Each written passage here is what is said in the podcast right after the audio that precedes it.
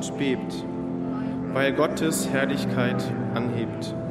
Der Tod ist tot, das Leben lebt. Halleluja.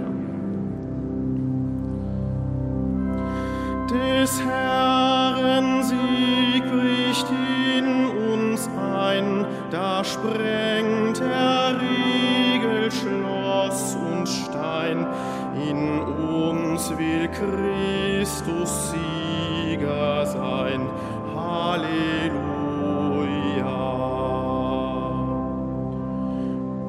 jauchzt und jubelt überall.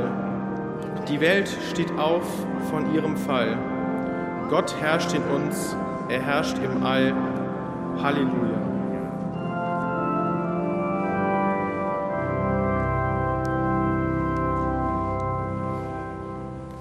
Im Namen des Vaters und des Sohnes und des Heiligen Geistes. Amen. Die Gnade unseres Herrn Jesus Christus, die Liebe Gottes des Vaters und die Gemeinschaft des Heiligen Geistes sei mit euch. Liebe Schwestern und Brüder, der Mai ist gekommen. Der Frühlingsmonat, der uns einlädt, Gott zu feiern als denjenigen, der das Leben spendet, der alles zum Knospen, zum Wachsen, zum Blühen bringt. Und wenn wir heute Morgen hier zusammengekommen sind, in dieser österlichen Zeit, erinnern wir uns daran, dass Gott auch unser Leben wieder neu machen will, wieder neu zum Wachsen und Blühen bringen will. Durch die Auferstehung Jesu Christi haben wir Anteil erhalten an einem ewigen, einem neuen Leben. Das in der Osternacht gesegnete Wasser erinnert uns daran, dass wir neu geboren sind und so wie das Wasser reinigt und erfrischt, so werden wir durch unseren österlichen Glauben zu neuen Menschen. Allmächtiger, ewiger Gott, wenn wir nur mit dem Wasser der Taufe besprengt werden, erinnere uns an die Taufgnade, die wir empfangen haben und die an diesem Osterfest erneuert wurde. Schenke uns Anteil an deinem neuen Leben Darum bitten wir durch Christus, unseren Herrn.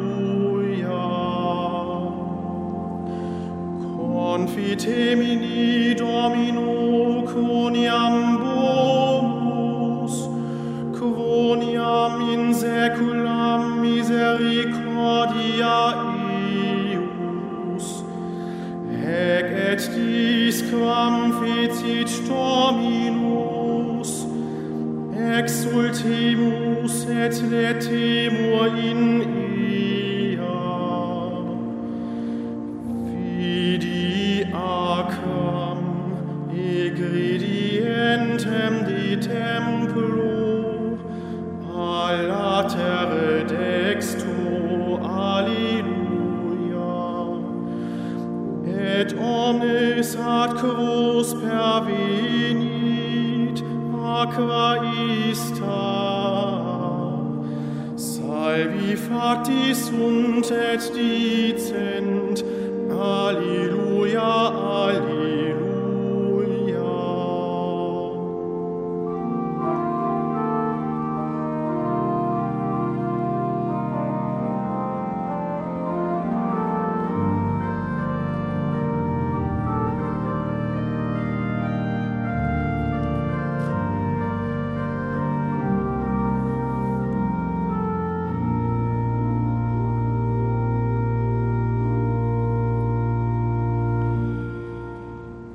Allmächtige Gott, reinige uns von Sünden und mache uns durch das heilige Opfer, das wir nun feiern, würdig, am Tisch seines Reiches teilzunehmen.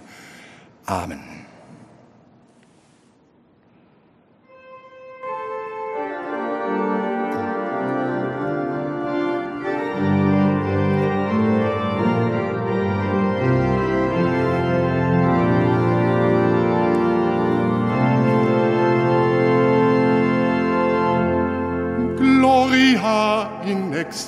is dear.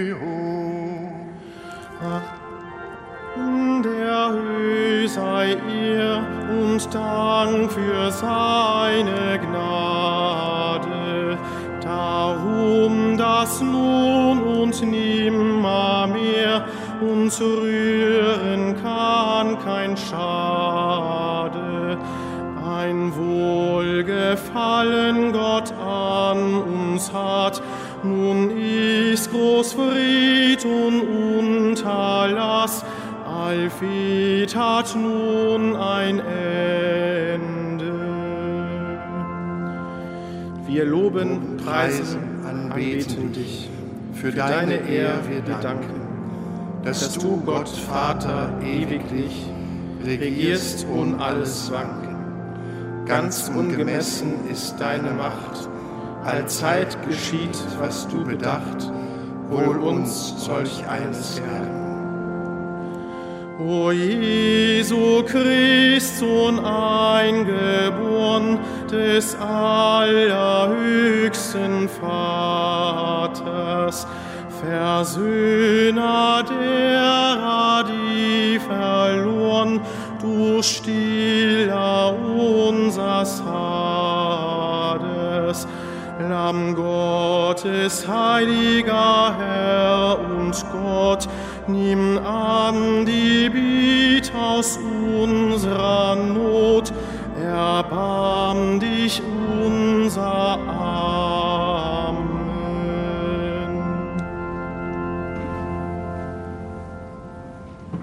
Lasset uns beten. Gott, unser Vater, Du hast uns durch deinen Sohn erlöst und als deine geliebten Kinder angenommen. Sieh voll Güte auf alle, die an Christus glauben, und schenke ihnen die wahre Freiheit und das ewige Erbe. Darum bitten wir durch Jesus Christus, deinen Sohn, unseren Herrn und Gott, der in der Einheit des Heiligen Geistes mit dir lebt und herrscht in alle Ewigkeit. Amen.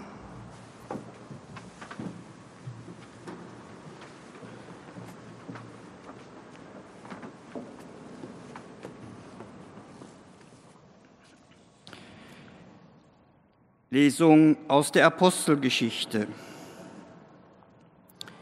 In jenen Tagen, als Saulus nach Jerusalem kam, versuchte er, sich den Jüngern anzuschließen aber alle fürchteten sich vor ihm, weil sie nicht glaubten, dass er ein Jünger war. Barnabas jedoch nahm sich seiner an und brachte ihn zu den Aposteln. Er berichtete ihnen, wie Saulus auf dem Weg den Herrn gesehen habe und dass dieser zu ihm gesprochen habe und wie er in Damaskus freimütig im Namen Jesu aufgetreten sei. So ging er bei ihnen in Jerusalem ein und aus, trat freimütig im Namen des Herrn auf und führte auch Streitgespräche mit den Hellenisten. Diese aber planten, ihn zu töten. Als die Brüder das erkannten, brachten sie ihn nach Caesarea hinab und schickten ihn von dort nach Tarsus. Die Kirche in ganz Judäa, Galiläa und Samarien hatten nun Frieden. Sie wurde gefestigt und lebte in der Furcht des Herrn. Und sie wuchs durch die Hilfe des Heiligen Geistes. Wort des lebendigen Gottes.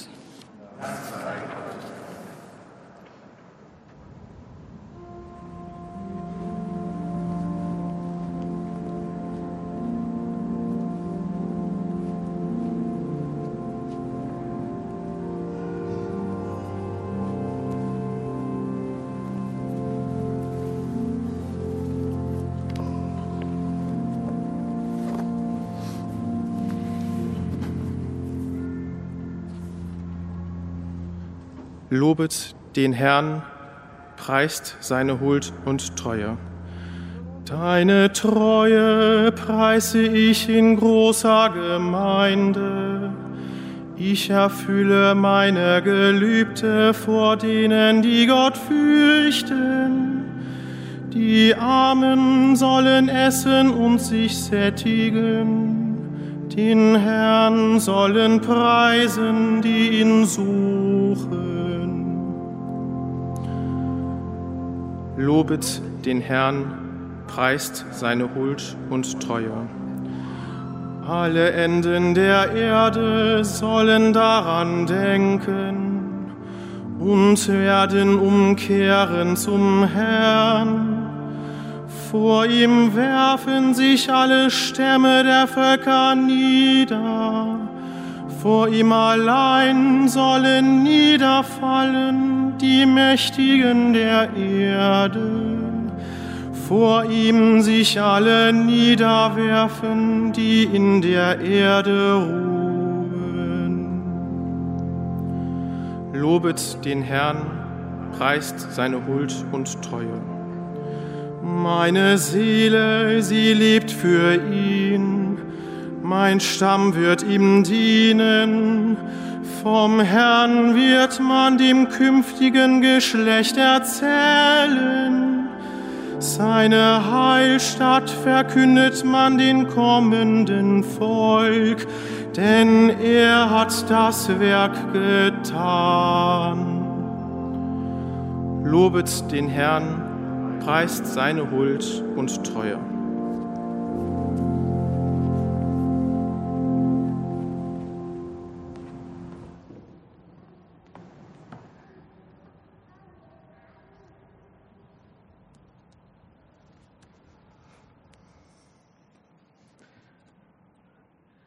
Lesung aus dem ersten Johannesbrief. Meine Kinder, wir wollen nicht mit Wort und Zunge lieben, sondern in Tat und Wahrheit. Und daran werden wir erkennen, dass wir aus der Wahrheit sind. Und wir werden vor ihm unser Herz überzeugen, dass, wenn unser Herz uns verurteilt, Gott größer ist als unser Herz und alles weiß. Geliebte, wenn das Herz uns aber nicht verurteilt, haben wir gegenüber Gott Zuversicht und alles, was wir erbitten, empfangen wir von ihm, weil wir seine Gebote halten und tun, was ihm gefällt. Und das ist sein Gebot. Wir sollen an den Namen seines Sohnes Jesus Christus glauben und einander lieben gemäß dem Gebot, das er uns gegeben hat. Wer seine Gebote hält, bleibt in Gott und Gott in ihm. Und daran erkennen wir, dass er in uns bleibt, an dem Geist, den er uns gegeben hat. Wort des lebendigen Gottes.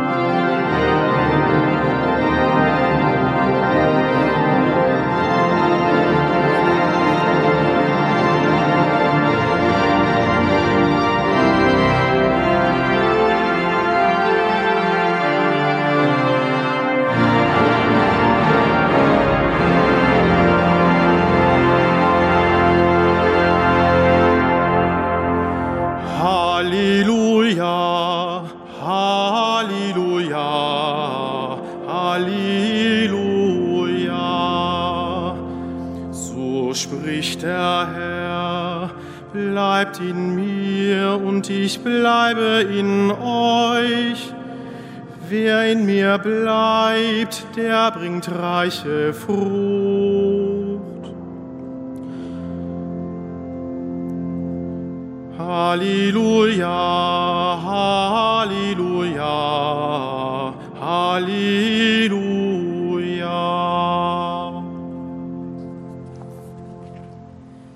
Der Herr sei mit euch.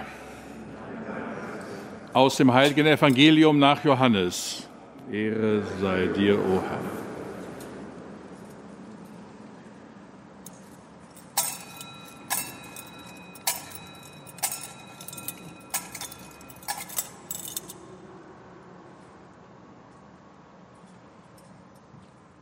In jener Zeit sprach Jesus zu seinen Jüngern, Ich bin der wahre Weinstock und mein Vater ist der Winzer. Jede Rebe an mir, die keine Frucht bringt, schneidet er ab, und jede Rebe, die Frucht bringt, reinigt er, damit sie mehr Frucht bringt. Ihr seid schon rein durch das Wort, das ich zu euch gesagt habe. Bleibt in mir, dann bleibe ich in euch.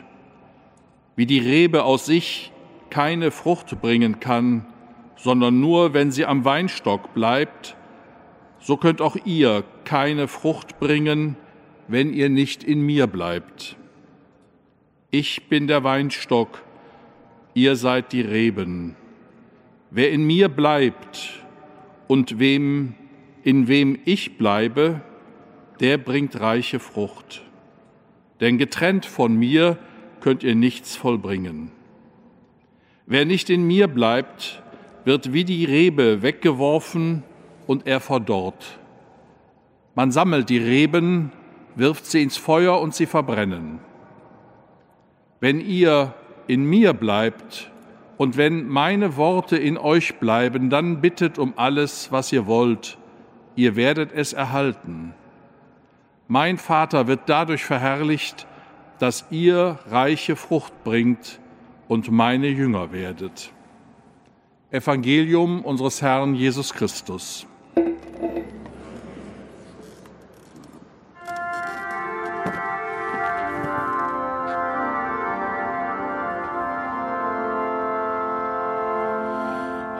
Halleluja, Halleluja, Halleluja.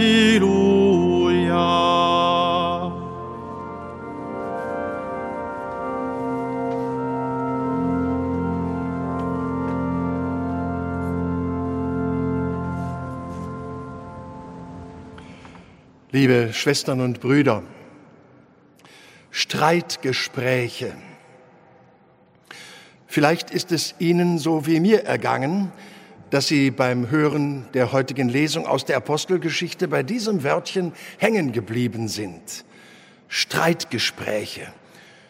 Ein Begriff, der eigentlich verwundert. Denn ein solcher Begriff will doch eigentlich nicht so recht passen zu dem, was wir uns für ein Bild von den Urchristen gemacht haben.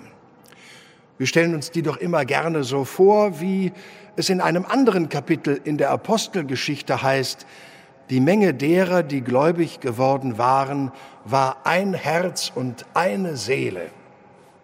Ein Herz und eine Seele. Man hält zusammen, man teilt den Besitz, man gibt den Armen, man hilft den Witwen und Waisen. Eine verschworene Gemeinschaft, eine Bastion des Glaubens festgefügt, mitten im wilden Ozean des heidnischen Götzendienstes und der politischen Willkür. Aber natürlich auch ein etwas süßliches Bild vom frühen Christentum. Und eine allzu beliebte Projektion späterer Epochen und Generationen der Kirchengeschichte, die immer wieder dann bemüht wurde, wenn in der jeweiligen Gegenwart es krachte und kriselte. Immer wenn der Klerus versagte, die Laien rebellierten, das Dogma wankte, die Moral zusammenfiel, da war der Rückblick auf die Urgemeinde wie ein Weckruf. Dieses verlorene Paradies der Anfänge wurde beschworen, dahin müsste man wieder zurückkommen. Und dann versuchte man sich aufzurichten an diesem Beispiel und zu orientieren, dass dann, wenn das erreicht sei, alles wieder gut sei, alle Wunden und Verwerfungen geheilt wären. Denn so wie am Anfang, so sei die Kirche doch eigentlich gemeint, ein Herz und eine Seele. Aber, liebe Schwestern und Brüder, so war es eben nicht. Und gerade am Anfang schon mal gar nicht. Schon in der Apostelgeschichte, aber auch in den Briefen des heiligen Paulus erfahren wir von Konflikten und Auseinandersetzungen in den frühen Gemeinden. Da ging es hart zur Sache, auch zwischen den Aposteln. Da wurde erbittert gestritten über den Ritus, das Verhältnis zum Judentum oder zum Heidentum, über das Charisma und das Amt. Und Paulus schreibt ja gerade deshalb seine Briefe, weil es in den Gemeinden brennt. Die Menschen fragen ihn um Rat. Wie soll es weitergehen? Welche Normen und Richtlinien sollen wir nachfolgen? Wie kann die erlösende Botschaft vom Reich Gottes sachgerecht und überlieferungstreu weiterverbreitet werden? Das war eben nicht alles eindeutig festgelegt. Da gab es keine Zauberformeln und keine ehernen Gesetzestafeln, die das alles schon geregelt hätten, sondern im Gespräch, im Diskurs innerhalb der Gemeinde und natürlich auch mit den Menschen der Zeit in den Städten und den Provinzen entfaltete sich der Glaube und bewährte sich die Verkündigung. Das bedeutet, auf den normalen Christen damals, ob Frau oder Mann, kam einiges zu. Der Christ, ihm wurde zugemutet, sich Gedanken zu machen über diesen neuen Glauben, dem er sich angeschlossen hat. Das bedeutet, man steht in einer ständigen Auseinandersetzung mit der eigenen Familie, der Umwelt, in der man lebt. Und als Christ muss man sich natürlich ständig rechtfertigen und begründen können, wofür man steht. Der Althistoriker Hartmut Lepin hat ein außerordentlich lesenswertes Buch geschrieben mit dem Titel Die frühen Christen. Und darin behandelt er ausdrücklich diese besondere Qualität der Anfangszeit. Der normale römische Staatsbürger der Zeit, der war ungefragt und auch unbefragt mit seinen Obliegenheiten und Aufgaben beschäftigt. Der ging seinen politischen, seinen religiösen Pflichten nach und wurde ansonsten in Ruhe gelassen. Die Christen dagegen, sie mussten in jedem Augenblick um ihre Haltung ringen und kämpfen. Sie mussten Farbe bekennen mussten Rede und Antwort stehen. So formuliert es Professor Lepin, Zitat, Wer als Christ handeln wollte, war gezwungen, immer neu zu reflektieren, was anderen Zeitgenossen selbstverständlich erschien. Dass man so nicht zu einheitlichen Lösungen kam, versteht sich, und macht nicht zum geringsten die Faszination dieser Phase der Geschichte aus. Die Debattenfreude der frühen Christen ist schlichtweg staunenswert. Zitat Ende. Debatten, Streitgespräche gehören demnach zur DNA des frühen Christentums, sind also nicht Zeichen für Querulantentum und Häresien, sondern waren bitter notwendig zur Klärung der Begriffe. Ohne diese Debatten wäre kein Kanon entstanden, hätten sich nicht die Ämter und die Sakramente entwickelt, wäre nicht eine Theologie und eine Dogmatik hervorgegangen. In diesen Debatten wurde der Verstand geschärft, die Meinungen und Ansichten mussten sich der Überprüfung und der Angemessenheit, der Richtigkeit aussetzen der Bewertung auch durch die anderen. Das war kein Schlafwagenchristentum, in dem man gemütlich vor sich hin nickend mitfuhr, sondern man begab sich in das Getümmel der Religionen, der Weltanschauungen. Dieses zweite Jahrhundert, liebe Schwestern und Brüder, war unserer Zeit gar nicht so unähnlich. Viel Gerede, viele Sinnangebote, an jeder Ecke ein Guru und Wanderprediger, Philosophen und Erklärer, die einem den ganzen Kosmos herleiten können, wobei jeder mitreden kann. Mysterien feiern in Höhlen und Katakomben, vielleicht heute eher esoterische Zirkel. Soldaten und Kaufleute, die von Persien bis nach Schottland hin und her reisten, vielleicht heute von Asien bis nach Amerika, aber immer natürlich alles sehr bunt, sehr lebhaft, sprachbegeistert, wortgewandt. Und da mittendrin diese Christen. Lepin sagt, dass von diesen Christen damals eine Faszination ausging. Das war keine kümmerliche, mausgraue, geduckt gehende, an den Häuserwänden entlangschleichende Truppe, sondern eine witzige, eine lebhafte, eine aufgeschlossene, enthusiastische Truppe, die auffiel, die die Herzen der Menschen gewann und durch das Beispiel ihres Lebens begeisterte. Und dabei war übrigens jeder in den Urgemeinden gemeint. Jeder war gefragt, seinen Teil beizutragen. Ein wichtiger Hinweis von Lepin. Denn das lesen wir auch beim Apostel Paulus. Jedem war ein Charisma gegeben. Paulus hat sie aufgezählt in seinem Brief an die Römer. Die Gabe der prophetischen Rede, die Gabe des aufopfernden Dienstes, die Berufung des Lehrens, die Gabe des Tröstens, des Ermahnens und so weiter. Alles unterschiedliche Gaben. Jedem Einzelnen kommen welche zuteil. Und zusammen können sie eine Strahlkraft, eine Faszination ausmachen. Der Neutestamentler Klaus Berger hat in der ihm eigenen plastischen Art und Weise das Charisma definiert als, Zitat, eine besondere, auffällige Gabe, die auf einen himmlischen Ursprung bei Gott hinweist und in dieser Hinsicht eine überzeugende, schlüssige Werbung für Gott ist. Werbung für Gott. Ist das nicht großartig ausgedrückt?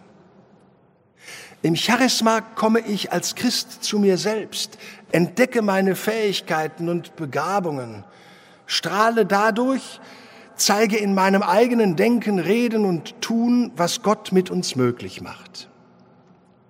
Jedes Charisma ist eine Chance für Gott, von Gott geschenkt. Nun, funktioniert das heute noch? Klaus Berger sagt, das sind die Menschen, die auffallen, die aus dem Rahmen fallen, sich unterscheiden von der anonymen Masse der Mitläufer, Bedenkenträger und Vorsichtwarner. Und in der Tat, als Christen fallen wir auf. Dadurch, dass wir auffallen und kenntlich sind, erkennbar als Glaubenszeugen, werden wir wahrgenommen und bemerkt. Und wenn es gut geht, passiert das, was Klaus Berger konstatiert. Außenstehende können durch sie leichter zu Gott finden. Diese Erkennbarkeit zeigt sich nicht in Uniformität, in Gleichförmigkeit, in betongrauer Starrheit, sondern in Farbigkeit, Beweglichkeit, Geistessprühendheit. Um ein letztes Mal Berger vielleicht ein wenig ironisch zu zitieren. Die Heiligen, also wir alle, die wir zur Heiligkeit berufen sind, das sind selten höchst ausgeglichene und ausgewogene Persönlichkeiten. Haben wir also keine Angst vor Streitgesprächen, Disputen, Auseinandersetzungen und davor, dass wir auffallen werden wir sichtbar als Christen, die klar und deutlich ihren Glauben vertreten und leben.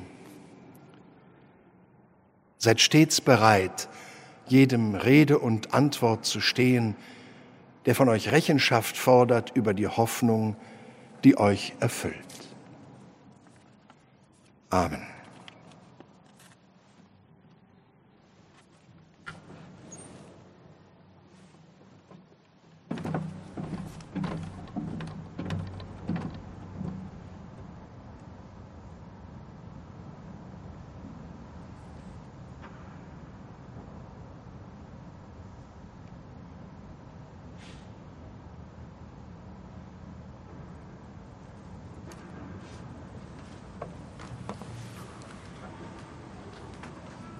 Bekennen wir unseren Glauben.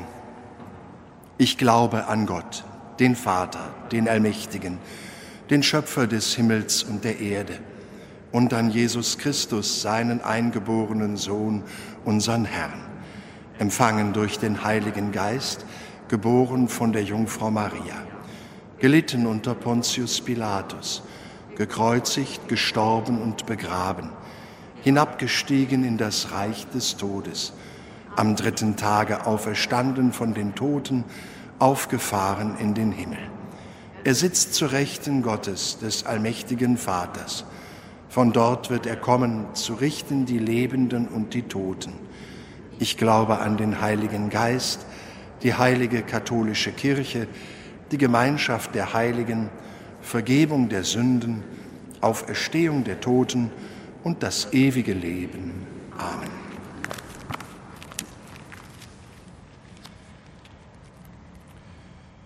Christus spricht, wenn ihr in mir bleibt und meine Worte in euch bleiben, dann bittet um alles, was ihr wollt. Im Vertrauen darauf bitten wir. Wir beten für unser Erzbistum Köln, für unseren Erzbischof, unsere Priester und Diakone, für alle Engagierten in den Gemeinden, besonders für jene, die den Eindruck haben, dass ihre Arbeit und ihr Engagement keine Frucht bringt für alle Gläubigen.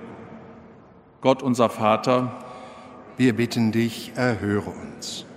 Für unsere orthodoxen Schwestern und Brüder, die heute das Osterfest begehen. Gott unser Vater, wir bitten dich, erhöre uns. Für alle, die sich in ihrem Alltag darum bemühen, nicht nur mit Wort und Zunge, sondern in Tat und Wahrheit zu lieben. Gott unser Vater, wir bitten dich, erhöre uns. Für die Menschen in Indien, die in diesen Tagen und Wochen unter der Corona-Pandemie ganz besonders zu leiden haben. Gott unser Vater, wir bitten dich, erhöre uns. Für unsere sieben Seminaristen, die heute Nachmittag hier im Dom zu Diakonen geweiht werden. Gott unser Vater, wir bitten dich, erhöre uns. Dein Wille geschehe heute und alle Tage und in Ewigkeit. Amen. Amen.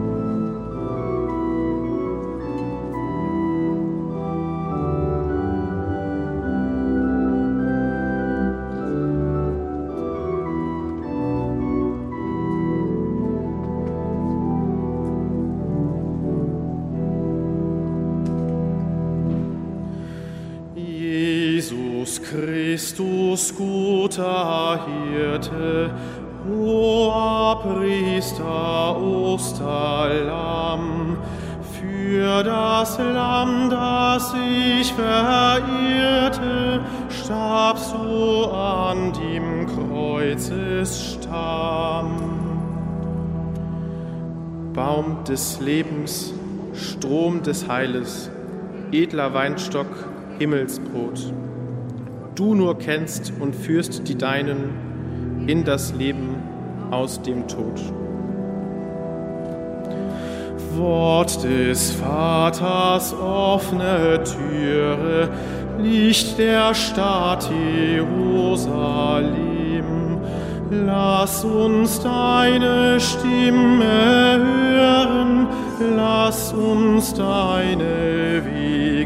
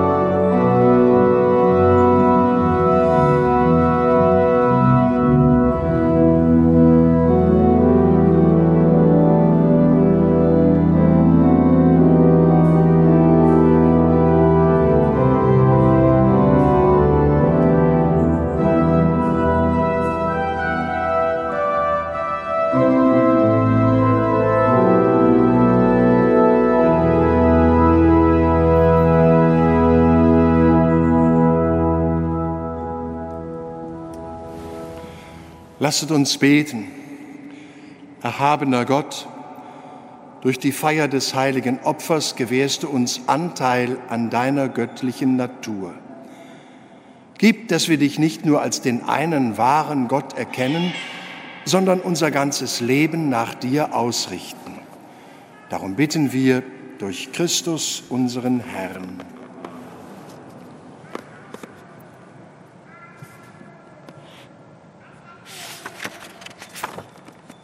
Der Herr sei mit euch. Erhebet die Herzen. Lasst uns danken dem Herrn, unserem Gott. In Wahrheit ist es würdig und recht, dir, Vater, in diesen Tagen freudig zu danken, da unser Osterlamm geopfert ist, Jesus Christus. Das Alte ist vergangen, die gefallene Welt erlöst, das Leben in Christus erneuert. Darum preisen wir dich in österlicher Freude und singen mit den Chören der Engel das Lob deiner Herrlichkeit.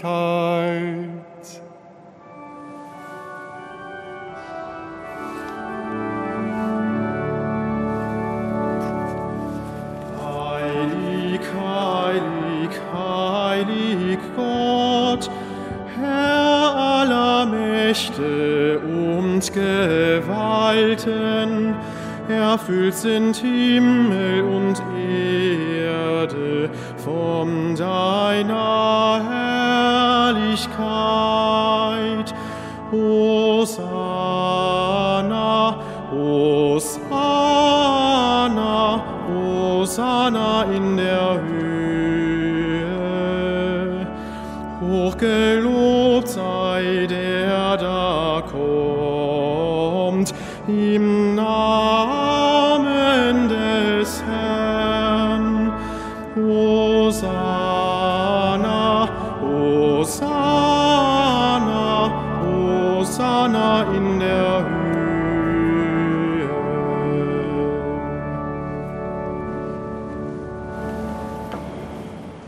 Ja, du bist heilig, großer Gott, und alle deine Werke verkünden dein Lob. Denn durch deinen Sohn, unseren Herrn Jesus Christus, und in der Kraft des Heiligen Geistes erfüllst du die ganze Schöpfung mit Leben und Gnade. Bis ans Ende der Zeiten versammelst du dir ein Volk, damit deinem Namen das reine Opfer dargebracht werde, vom Aufgang der Sonne bis zum Untergang. Darum kommen wir vor dein Angesicht und feiern in Gemeinschaft mit der ganzen Kirche den ersten Tag der Woche als den Tag, an dem Christus von den Toten erstanden ist. Durch ihn, den du zu deiner Rechten erhöht hast, bitten wir dich, allmächtiger Gott, heilige unsere Gaben durch deinen Geist, damit sie uns werden Leib und Blut deines Sohnes, unseres Herrn Jesus Christus, der uns aufgetragen hat, dieses Geheimnis zu feiern. Denn in der Nacht, da er verraten wurde, nahm er das Brot und sagte Dank, brach es, reichte es seinen Jüngern und sprach, Nehmet und esset alle davon das ist mein Leib, der für euch hingegeben wird.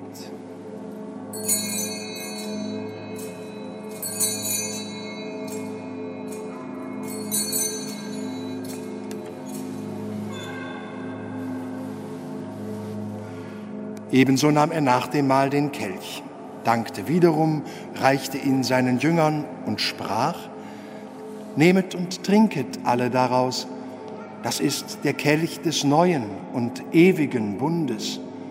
Mein Blut, das für euch und für alle vergossen wird zur Vergebung der Sünden. Tut dies zu meinem Gedächtnis.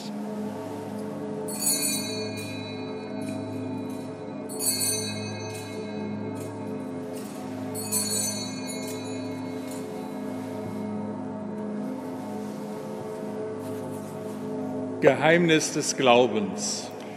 Deinen Tod, o oh Herr, verkünden wir und deine Auferstehung preisen wir, bis du kommst in Herrlichkeit. Darum, gütiger Vater, feiern wir das Gedächtnis deines Sohnes. Wir verkünden sein heilbringendes Leiden, seine glorreiche Auferstehung und Himmelfahrt und erwarten seine Wiederkunft. So bringen wir dir mit Lob und Dank dieses heilige und lebendige Opfer dar.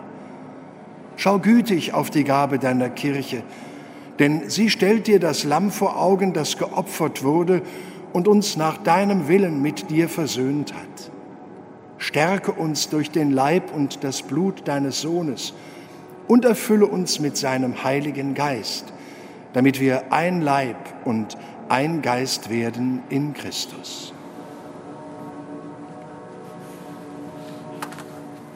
Er mache uns auf immer zu einer Gabe, die dir wohlgefällt, damit wir das verheißene Erbe erlangen mit deinen Auserwählten, mit der seligen Jungfrau und Gottesmutter Maria, mit ihrem Bräutigam, dem heiligen Josef, mit deinen Aposteln und Märtyrern, mit den heiligen drei Königen und mit allen Heiligen, auf deren Fürsprache wir vertrauen.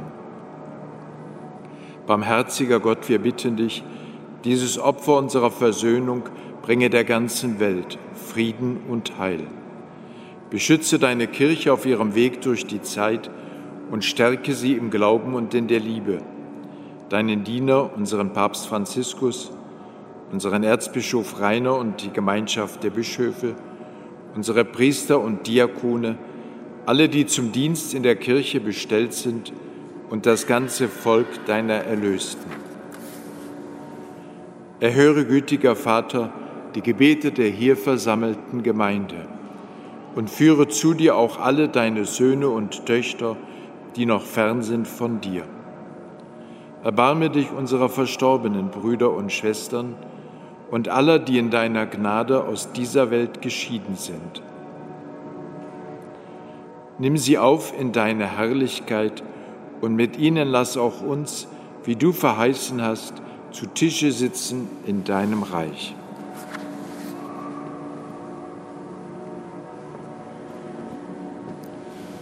Darum bitten wir dich durch unseren Herrn Jesus Christus, denn durch ihn schenkst du der Welt alle guten Gaben.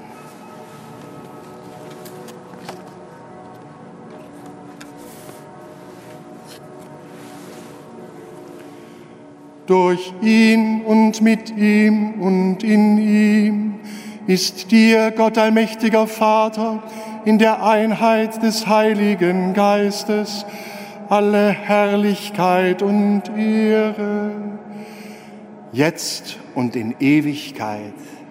Amen.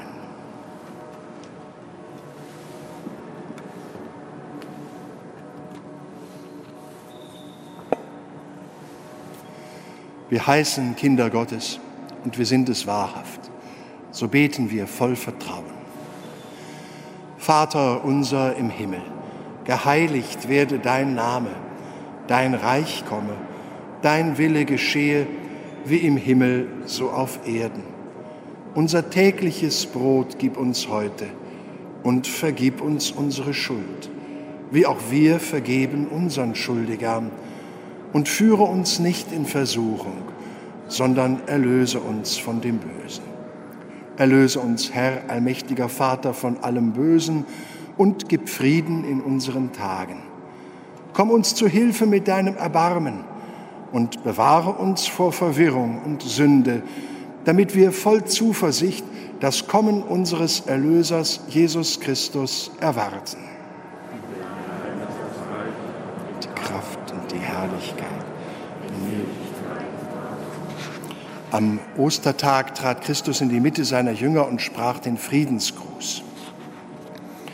Deshalb bitten wir, Herr Jesus Christus, du Sieger über Sünde und Tod, schau nicht auf unsere Sünden, sondern auf den Glauben deiner Kirche und schenke ihr und der ganzen Welt nach deinem Willen Einheit und Frieden. Der Friede des Herrn sei alle Zeit mit euch. Gebt einander ein Zeichen des Friedens.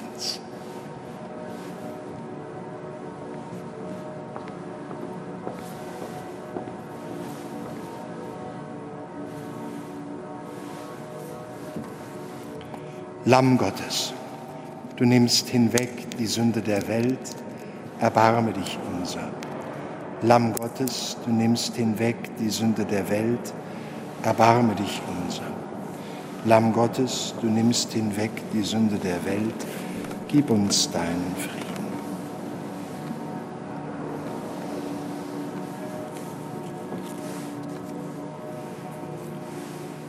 Seht Christus, das Lamm Gottes, das hinwegnimmt die Sünde der Welt.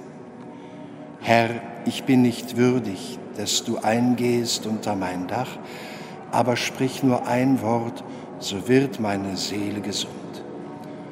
So spricht der Herr, ich bin der wahre Weinstock, ihr seid die Rebzweige.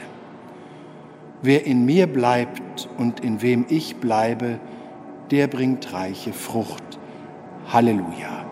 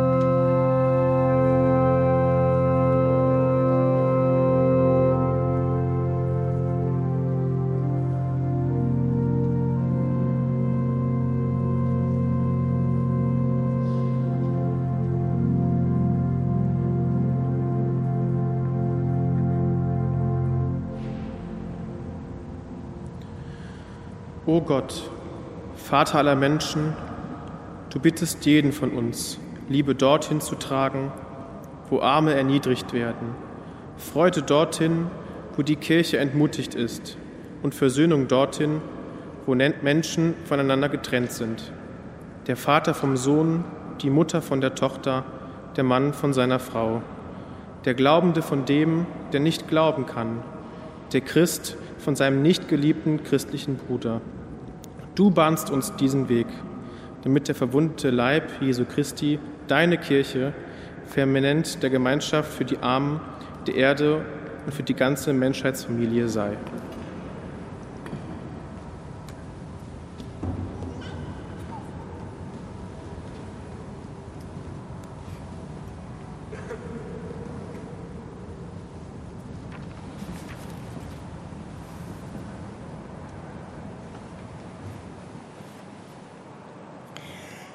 Lasst uns beten.